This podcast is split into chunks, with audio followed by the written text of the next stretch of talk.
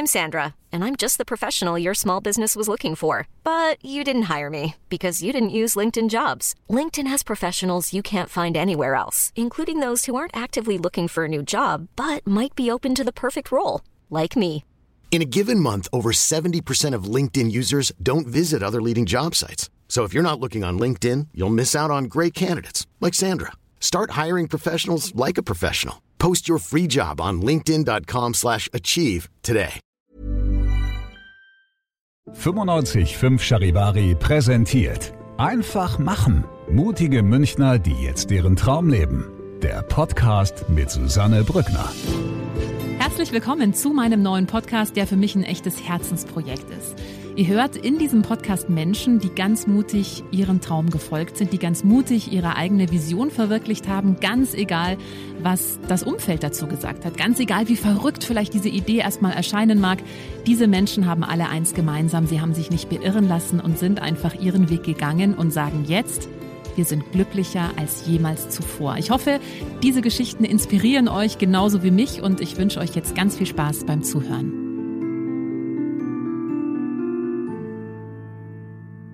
Ja, schön, dass ihr heute mit dabei seid. Ähm, heute eine Frau, die ich noch gar nicht kenne, aber jetzt schon zutiefst bewundere. Christina Wechsel ist jetzt hier bei mir im Studio. Hallo Christina, sehr schön, dass du da bist. Hallo Susanne, ich freue mich mega, heute hier sein zu dürfen. Ja, du hast ähm, eine Geschichte, die, als ich die gehört habe, dachte ich mir, das ist ja wirklich unglaublich. Das müsste man eigentlich mal verfilmen oder ein Buch drüber schreiben. Gott sei Dank hast du jetzt ein Buch drüber geschrieben. Ähm, aber da kommen wir äh, später zu deinem Buch. Wer Flügel hat, braucht keine Beine, heißt es. Aber lass uns mal ganz von vorne beginnen, weil ähm, du hast ein Leben, ähm, ich glaube, mit deinen oder an deinen Erfahrungen wären andere vielleicht auch ja dran zerbrochen. Wir gehen mal relativ weit zurück. Ähm, es war, ich glaube, das Jahr 2006. Ne? Da hattest du einen großen Traum, den Traum einer Weltreise. Genau. Und den wolltest du verwirklichen, aber so weit kam es dann nicht. Was ist damals genau passiert? Also die Geschichte fängt schon ein bisschen früher an, als ich ein ähm, als ich nach Zürich gezogen bin, ich hatte den großen Traum einer Weltreise und wollte dafür eben in kürzester Zeit sehr viel Geld verdienen, ähm, war aber auch sozusagen in meiner Heimat, weil meine Mama war schon Schweizerin Mhm. und äh, ich war auch in der Nähe von den Bergen und äh, von meiner Familie und ähm, ja, habe dann hab dann dort gearbeitet, äh, die beste Zeit meines Lebens auch gehabt. Ich habe gefeiert, als gäbe es keinen Morgen. Und bis zu dem Zeitpunkt, wo mich meine Mutter angerufen hat und sagte mir, dass sie äh, an, an Krebs erkrankte. Und dann habe ich diese Reise natürlich erstmal auf Eis gelegt. Und ein halbes Jahr später hat sie mich dann wieder angerufen und hat gesagt, sie ist wieder gesund und ich kann jetzt meine, äh, meinen Traum verwirklichen. Und habe dann ein All-Around-the-World-Ticket gebucht und ein Work-and-Travel-Visa in Australien beantragt. Das wurde auch gleich bewilligt. Und diese, ja, diese Vorfreude ist natürlich wahnsinnig schön, dass man jetzt weiß, okay, jetzt bald kann ich meinen Traum verwirklichen. Mhm. Und dann hast du es aber nicht bis ins Flugzeug geschafft. Ja, wenige Wochen vor dem Flug hat mich dann mein Vater angerufen. Ich lebte da noch in Zürich, aber hatte schon gekündigt. Es war eigentlich alles schon auf, ja, ich war schon abflugbereit sozusagen und hat mir dann gesagt, dass die Mami wieder zurück in der Klinik ist und dass es ihr sehr schlecht geht. Und daraufhin habe ich den Flug dann storniert und bin nach Hause gezogen, um dann, ähm, also wieder in mein Elternhaus sozusagen, um für meine Mutter da zu sein, wenn sie wieder nach Hause kommt. Nur, ja, leider ist sie nie wieder nach Hause gekommen und ist dann wenige Wochen später verstorben. Dann ja eigentlich ganz überraschend für dich, kann ich mir vorstellen, oder? Ja, es war natürlich zudem, also es ging alles sehr, sehr schnell innerhalb eines Jahres und dann hatte ich auch noch diesen Abstand, also diesen räumlichen Abstand. Ich war dann nicht jeden Tag bei ihr, wie jetzt, jetzt mein Vater oder mein Bruder, der studierte damals auch noch in Nürnberg. Und in dem Moment, als sie gestorben ist, weil sie war auch meine beste Freundin und meine beste Ratgeberin und meine absolute Mentorin im Leben. Und als sie dann gestorben ist, das hat mir dann wirklich die, den Boden unter den Füßen weggerissen, weil ich sie wegen jedem, wegen jeder Kleinigkeit immer kontaktiert habe, immer gefragt habe, was ich tun soll. Und ja, und da war sie nicht mehr da. Und da war ich erstmal ziemlich lange mit der, mit der Trauer beschäftigt. Mhm. Ähm, war für dich dann auch klar, okay, die Weltreise, das verschiebst du jetzt erstmal ganz, ganz weit weg? Oder war schon klar, okay, wenn, wenn diese Trauerphase vorbei ist, dann willst du das trotzdem machen? Ja, in dem Moment dieser Trauerphase denkt man nicht daran oder fragt man sich nicht, wann, wann, ja, oder wann ist es vorbei? Also ich habe mich das nicht gefragt. Das war so ein großer Schmerz, so einen geliebten Menschen zu verlieren. Aber sie hat mir dann wie so ein Zeichen geschickt, weil als wir dann ihre, ihre Sachen aussortiert haben, ist mir ihr Lieblingsbuch ähm, in die Hände gefallen, Der Alchemist von Paulo Coelho. Und sie hat schon immer gesagt, Mensch, das musst du unbedingt lesen, das ist so schön, das wird dir so gut gefallen. Und das habe ich dann getan. Und dieses Buch hat mich wahnsinnig an meinen eigenen Traum erinnert, weil, also ich will jetzt nicht dir spoilen oder mm, sowas, es geht um diesen Hirtenjungen, der der äh, Schafe hütet und nachts einen großen Traum hat, einen Schatz zu finden. Und am nächsten Tag begibt er sich eben auf Reisen, um diesen Schatz zu finden. Und das war so die Initialzündung dass ich gesagt habe, okay, jetzt, jetzt meine, meine Mutter wäre so stolz auf mich und es wäre auch in ihrem Sinne gewesen, mhm. dass ich meinen Traum lebe. Und somit bin ich ein halbes Jahr nach ihrem Heimgang bin ich dann nach Australien geflogen. Mhm. Ähm, ich kann mir vorstellen, dass die Reise ja dann doch noch immer überschattet war vom Tod deiner Mama, oder? Ja, also bis zu dieser Reise ja. Und als ich dann dort in Australien war, Oh, das kann ich, mich, ich kann mich daran erinnern, als wäre es gestern gewesen. Ich habe aus dem Fenster geschaut, ähm, vom Flugzeug noch, und ähm, wo wir im Sydney angekommen sind, und da wehte wirklich diese australische Flagge total nostalgisch im Wind. Und da habe ich mir gedacht, so, jetzt fange ich ein neues Leben an, es kann es nur noch besser werden. Und ähm, ja, wusste, oder spürte immer, dass meine Mutter bei mir ist, also schon alleine in meinem Herzen und dass sie jetzt wie so ein, ja, über mich wacht auf dieser Reise. Mhm. Und das ist ein gutes Stichwort, denn du hattest äh, nicht nur einen Schutzengel auf der Reise, also ich glaube, da hat nicht nur deine Mama auf dich gewacht, sondern noch ganz viele andere. Äh, was ist dann passiert?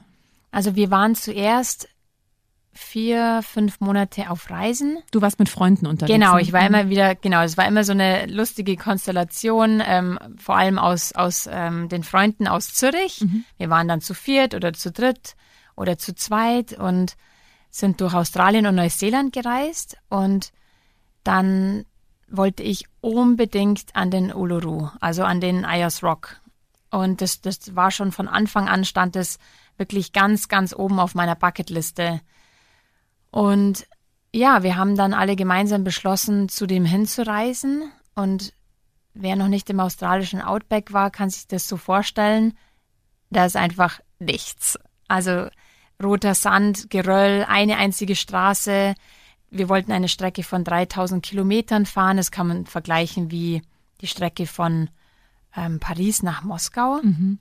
Also das ist wirklich ein Kontinent mhm. und 80 Prozent von diesem Kontinent ist Wüste. Und auf dem Weg zum Ayers Rock hatten wir dann einen sehr, sehr schweren Autounfall und haben uns auch überschlagen. Ähm, einer meiner besten Freunde, mit, der mit mir unterwegs war, ähm, ist noch am Unfallort leider verstorben und ich war sehr, sehr schwer verletzt. Und es hat dann zwölf Stunden gedauert, bis ich im Krankenhaus war, weil wir waren wirklich in the middle of nowhere und die Flying Doctors, das ist dort so ein, so ein medizinisches System, die holen einen ab da, wo man im Outback gerade ist und haben mich dann vier Stunden lang schon alleine mit dem Flugzeug ins äh, Trauma Center nach äh, Adelaide geflogen. Und dort habe ich dann ja mit den Ärzten natürlich zusammen erstmal um mein Leben gekämpft, weil ich wahnsinnig verletzt war. Mhm. Und dann dachten wir nach, nach drei Wochen, dachten wir, ich äh, wäre über den Berg, bis ich dann eine Sepsis, ähm, eine Sepsis mit Multiorganversagen bekommen habe und dann musste sofort mein, mein linker Unterschenkel amputiert werden. Und ja, ich kämpfte auch während dieser Zeit mit, mit sehr, sehr starken Schmerzen. Und in dem Moment, als ich aufgewacht bin und das Bein amputiert wurde, mein Bruder fragte mich noch, Christina, wie, wie geht's dir jetzt dabei damit? Und ja, ich sagte, also ich war natürlich komplett immer in anderen Himmelsphären wegen den starken Schmerzmitteln, also vor allem Morphium. Und ich sagte, das ist mir jetzt so egal, weil jetzt sind die Schmerzen weg. Aber Mhm. das war noch zwei Tage bevor der Phantomschmerz eingetreten ist und der hat alles zuvor übertroffen. Das heißt, Phantomschmerz, du hattest quasi Schmerzen an dem Unterschenkel, der gar nicht mehr da war. Genau, genau. Das ist wirklich sowas von abgefahren. Ähm, ich kann auf einen Quadratzentimeter genau beschreiben, wo ich einen starken, stechenden Schmerz empfinde in dem linken Fuß, der nicht mehr existiert. Weil, das ist die meist meist verbreitetste These von den ähm, Wissenschaftlern, dass der Schmerz im Kopf entsteht. Und ich finde es wahnsinnig spannend, dass schlussendlich alles so in unserem ja, Kopf entsteht und wahrgenommen wird. Hast du, als du im Krankenhaus warst, du hast gerade gesagt, du hast da um dein Leben gekämpft.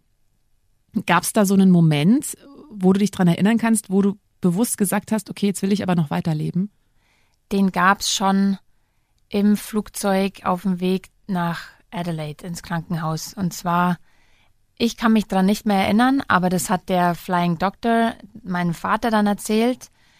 Und der Arzt hat mir, oder ja, ich habe dem Arzt gesagt, äh, bitte schau, dass du einen guten Job machst und dass ich lebend ankomme in dem Krankenhaus, weil meine Mutter genau vor einem Jahr verstorben ist und das kann ich meiner Familie jetzt nicht auch noch antun. War das genau vor einem Jahr? Genau, das war so, also vor Der einem knappen Jahr. vom Kna ah. Ein knappes Jahr nach, nach ihrem Tod, ja. Und das war meine größte Motivation. Also schlussendlich ist es aus Liebe meiner Familie gegenüber habe ich gekämpft. Und wie gesagt, ich kann mich daran nicht mehr erinnern, aber er sagte meinem Vater, dass er sowas noch nie erlebt hat in seinem Job, dass, dass jemand äh, so kämpft und so, ein, so einen eisernen Willen eigentlich hat, ja. Also, Und du hast gesagt, dir wurde dann der linke Unterschenkel abgenommen. Wurdest du davor gefragt? Also warst du damals überhaupt ansprechbar oder wurde das entschieden und du bist eines, bist dann plötzlich aufgewacht und dann hat was gefehlt? also wir haben, die Ärzte haben ganz oft versucht, das Bein rekonstruieren, zu rekonstruieren, indem sie auch vom, vom, also das ist echt Wahnsinn, was, was die Medizin heute so ermöglicht. Sie haben versucht, vom Rücken auch einen Muskel zu entnehmen und Spalthaut vom Oberschenkel und das dann zu rekonstruieren. Und das hat dann leider nicht geklappt. Dann einmal war die Vene verstopft und da haben schon die, ich sage jetzt mal, die älteren und erfahrenen Ärzte da schon das Wort Amputation in den Mund genommen. Und die jüngeren Ärzte, also es war wirklich ein wahnsinnig tolles Team, die haben da schon mit uns geredet, ob wir diesen, diese OP nochmal versuchen wollen und haben dann, also wir haben dann gesagt, oder vor allem ich habe dann gesagt, ich will alles Menschenmögliche dafür tun. Ich will mir niemals vorwerfen, nicht alle Möglichkeiten ausgeschöpft zu haben. Und somit haben wir beschlossen, das nochmal ein zweites Mal zu machen, aber dann war leider die Arterie verstopft und dann habe ich diese Sepsis bekommen, also diese Blutvergiftung. Und dann hatten wir keine Entscheidungsfreiheit mehr, weil die Ärzte dann gesagt haben, also jetzt müssen wir wirklich so schnell wie möglich amputieren. Und das hat mir dann mein Bruder mitgeteilt. Also ich kann mich noch erinnern, als er sagte, also er fragte mich, ob er das Schmerzmittel, ob wir das Schmerzmittel runterdrehen können, weil er mir was Wichtiges mitteilen muss. Und ich kann mich noch erinnern, ich habe dann noch gesagt, ja, aber bitte nur kurz. Und dann hat er mir das erzählt, dass mein Bein amputiert werden muss. Und im nächsten Moment fragte ich ihn dann auch gleich, ob, ob ich dann wieder gehen kann. Also das war von Anfang an war das, war das, das, das erste, was ich wieder wollte, ist einfach nur wieder gehen. Und er erzählte mir dann, dass das möglich sei mit einer Prothese und es war natürlich wahnsinnig emotional, also Ja. das werde ich nie vergessen, ja. Mhm. Es flossen sehr viele Tränen und Natürlich. aber ich habe es jetzt nicht so hundertprozentig bewusst wahrgenommen aufgrund der Medikamente. Und du hast gerade angesprochen, ähm, du hattest dann eben so ganz, ganz schreckliche Phantomschmerzen, ähm, die dich aber letztendlich dazu gebracht haben, deinen Beruf zu ändern. Ja, genau. ja, das war dann sehr, sehr, oder es war ziemlich lange später. Also ich wurde dann nach Murnau transportiert in eine Unfallklinik und da war dann auch die Reha und ich war insgesamt ein gutes halbes Jahr im Krankenhaus und auf Reha. Und das, was mich immer begleitet hatte, waren diese Phantomschmerzen. Und ich habe alles, alles ausprobiert, was mir die Ärzte empfohlen haben. Sämtliche verschiedene Schmerzcocktails, ähm, die Spiegeltherapie, das Tänzgerät, Akupunktur, ähm, Hypnose, aber nichts hat so richtig geholfen und ich war auch nicht zufrieden. Ich hatte auch wahnsinnige Angst, bis ans Rest meines Lebens von Morphium abhängig mhm. zu sein, weil mhm. ich einfach auch ohne Morphium nicht einschlafen konnte. Und durch meine Mutter, die Heilpraktikerin war, kannte ich die alternativen Heilmethoden, habe die ausprobiert äh, mit großem Erfolg und das hat mich dann so fasziniert, ganzheitlich behandelt zu werden und auch, ja, dieses nicht greifbare, ja, diese Energiemedizin. Also ich habe mir am Anfang auch gedacht, so, oh, was ist denn das? Aber man ist an einem Punkt so verzweifelt, dass man einfach alles ausprobieren möchte. Und ich hatte, ich bin sehr dankbar dafür, dass ich an die richtigen Therapeuten auch gekommen bin. Und, ähm, und seitdem habe ich mein, meine Phantomschmerzen wirklich recht gut im Griff. Da würde mich jetzt natürlich mal interessieren, du hast gerade gesagt, ganzheitlich ähm, Energiearbeit. Was genau wurde denn da gemacht? Genau, also der Beruf Heilpraktiker ist wahnsinnig facettenreich.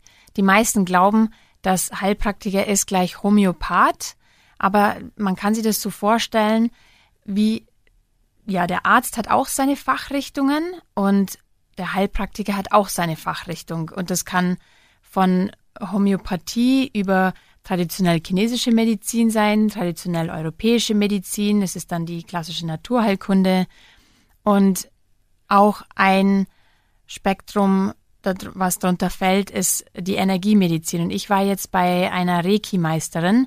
Das klingt jetzt alles ein bisschen spooky, aber diese Energiemedizin oder diese Therapieform kommt aus Japan und sie hat ihre Hände auf bestimmte Areale vom Körper gelegt und hat wie so eine Art, also sie hat dann die Energieblockaden hat sie dann gelöst und hat wie so, die, wie so eine Art die Energie gestreamt. Mhm.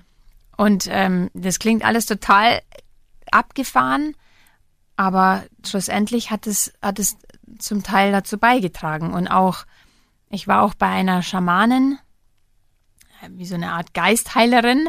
Und ähm, ja, die hat ihre schamanische Arbeit gemacht. Und welcher Teil auch noch dazu beigetragen hat, also bin ich fest davon überzeugt, ist, dass ich auch zu dem Zeitpunkt äh, meinen jetzigen Mann kennengelernt habe. Weil ich habe mich natürlich auch wahnsinnig oft gefragt, werde ich jemals auch wieder einen Mann kennenlernen, der mich so ähm, liebt und akzeptiert, wie ich bin. Also ich war da 25 Jahre alt, ich war Single und ähm, habe mich da auch natürlich, oder was heißt natürlich, zu dem Zeitpunkt noch über mein Äußeres definiert. Und dann habe ich, ähm, ja, dann habe ich den Ecki kennengelernt auf dem Oktoberfest. Ach, wirklich? ja, unglaublich. Ja. Man kann also heutzutage ja. noch einen Partner auf der Wiesen zum Heiraten kennenlernen. Ach, das ist ja sehr schön. Ja.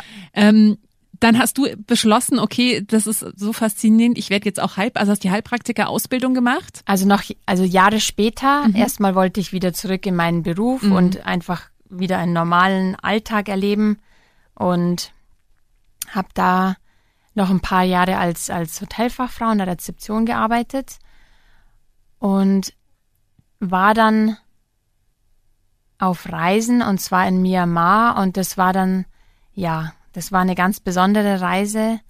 Es war eine sehr spirituelle Reise und da entstand dieser Wunsch, selber diese Erfahrungen weiterzugeben. Weil ich habe mich auch sehr oft gefragt, was denn der ganze Sinn hinter ja. diesen Schicksalsschlägen ja. ist.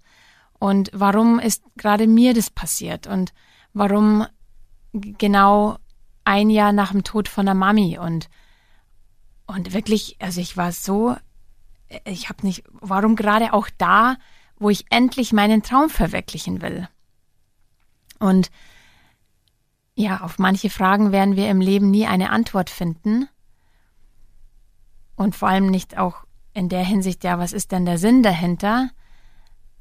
Und dann habe ich selbst dem, dem Leben oder dieser Sache einen Sinn gegeben, indem ich gesagt habe, okay, ich möchte meine Erfahrungen gerne weitergeben und habe dann selber eben den Heilpraktiker gemacht und begleite jetzt auch noch zusätzlich ehrenamtlich im Rahmen von einem Peak-Projekt, also Peers im Krankenhaus, andere Betroffene in Krankenhäuser vor, während und vor allem nach einer Amputation. Und ja, wir, wir sind natürlich geschult, wir Peers, und wir beantworten alle Fragen, die man uns stellt und ja, die wir halt auch am besten beantworten können, weil wir selber durch diese Erfahrungen durchgegangen sind, durch diesen mhm. Prozess. Wenn man jetzt so deine Geschichte hört, ähm, das sind ja wirklich innerhalb von einem Jahr Schicksalsschläge, da würde ja, ich habe es auch eingangs schon erwähnt, da würden andere ja dann zerbrechen oder würden den Rest ihres Lebens in so einer, warum passiert, was du ja auch diese Gedanken hattest, warum passiert ausgerechnet mir das und warum, was ist der Sinn dahinter? Wie hast du es geschafft, da nicht hängen zu bleiben in diesem Opfersein? Mhm.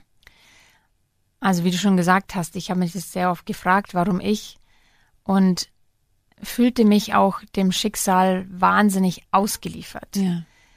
Aber es kam so ein Punkt, als ich realisiert habe, dass das Wertvollste, was wir geschenkt bekommen haben, ist unser eigener freie Wille. Und mit diesem Willen können wir uns immer entscheiden, wie wir mit dem Schicksal umgehen wollen.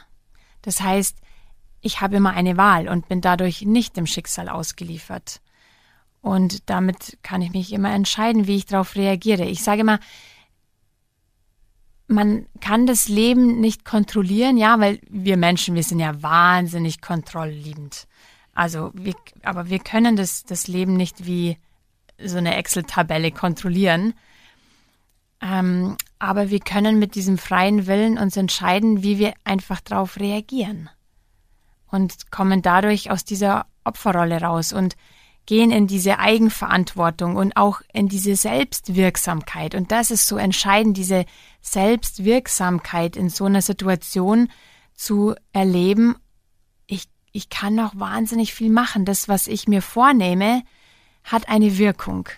Und sei es nur, also es war auch der Moment, wo ich das erste Mal in eine Prothese eingestiegen bin und die ersten Schritte gemacht habe. Das war Wahnsinn. Ich lag, ich lag zehn Wochen lang nur im Bett und habe davon geträumt, das erste Mal wieder zu gehen. Und dann kam dieser Moment. Es war total magisch.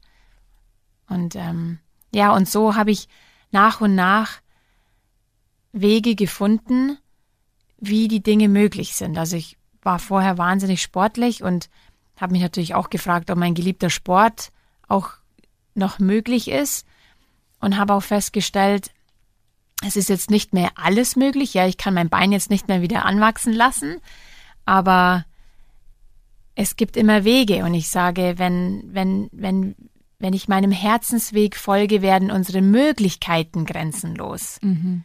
Das, ja, habe ich vor allem auch beim Skifahren zum Beispiel erfahren dürfen, wo ich, ähm, also ich stand ein Jahr nach der Amputation wieder auf Skiern. Das erste Mal stand ich auf Skiern mit drei Jahren und ein Leben ohne Skifahren konnte ich mir auch gar nicht vorstellen. Und hatte dafür eine extra Skiprothese mit einer Oberschenkelhülse. Aber ich war nicht so ganz zufrieden mit, mit der Skiführung von dem linken Bein. Und ja, kann mich noch erinnern, als ich einmal mit Freunden auch Skifahren war. Ständig mussten sie immer auf mich warten und ich hatte auch große Angst, weil die Piste war ziemlich vereist, das Wetter war auch nicht so toll.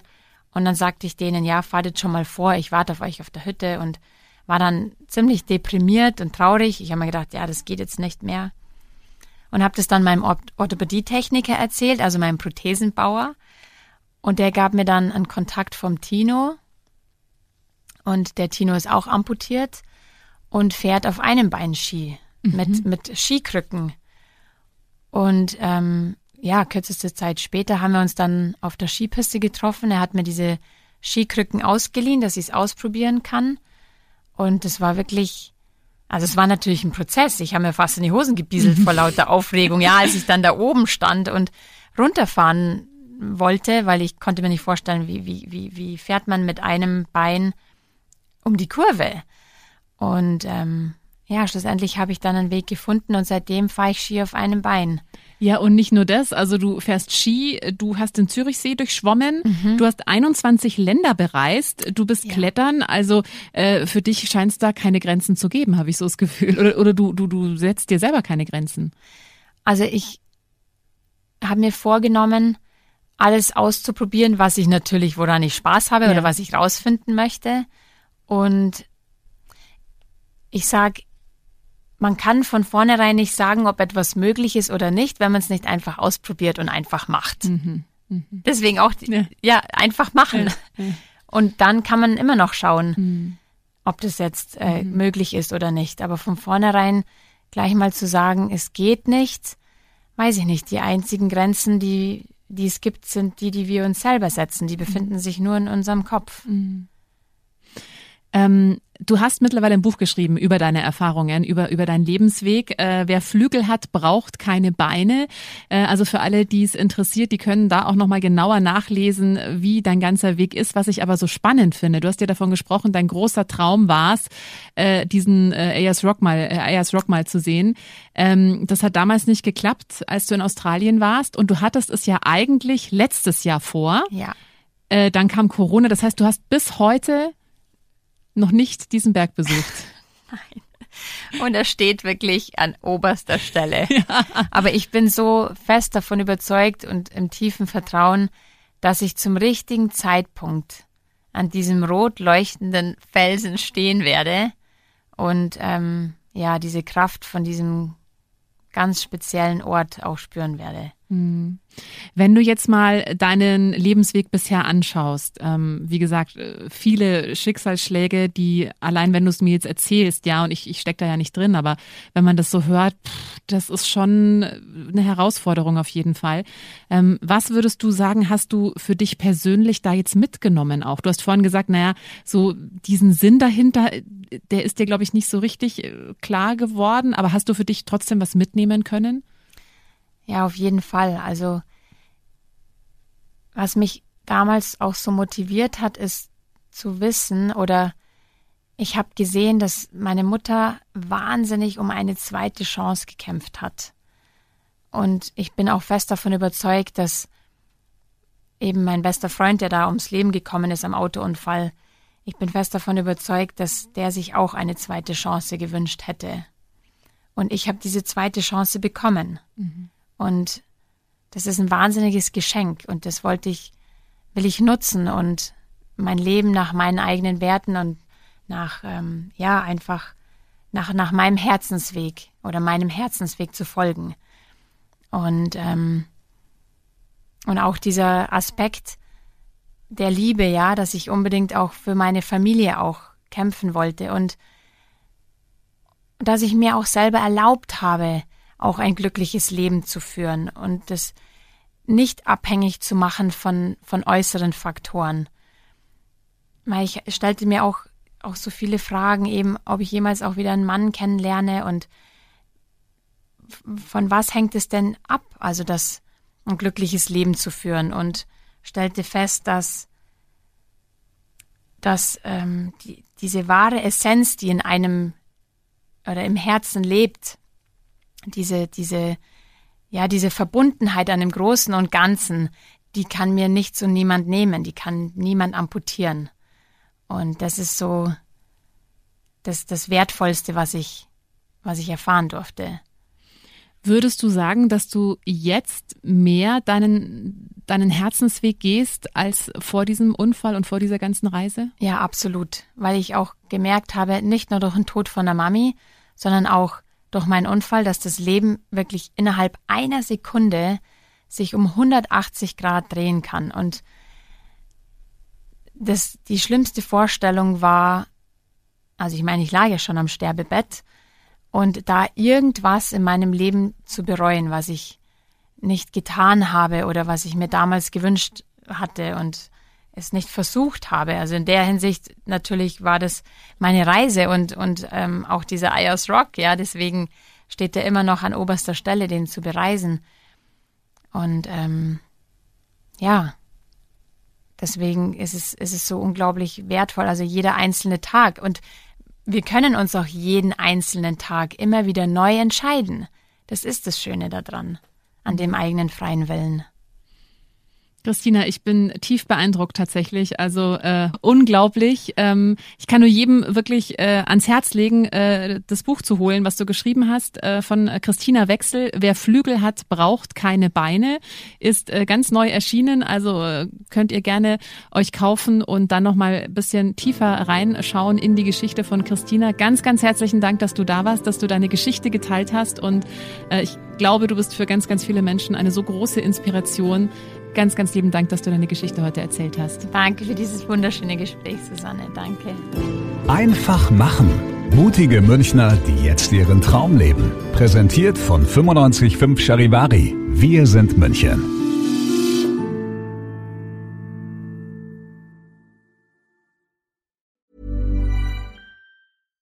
When you make decisions for your company, you look for the no-brainers. And if you have a lot of mailing to do, Stamps.com is the ultimate no brainer. It streamlines your processes to make your business more efficient, which makes you less busy. Mail checks, invoices, legal documents, and everything you need to keep your business running with Stamps.com. Seamlessly connect with every major marketplace and shopping cart. Schedule package pickups and see your cheapest and fastest shipping options from different carriers with rates up to 89% off USPS and UPS rates. And with the Stamps.com mobile app, you can take care of mailing and shipping wherever you are. Make the same no-brainer decision as over 1 million other businesses with Stamps.com. Sign up with Code PROGRAM for a four-week trial, plus free postage and a free digital scale. No long-term commitments or contracts. That's Stamps.com. Code PROGRAM.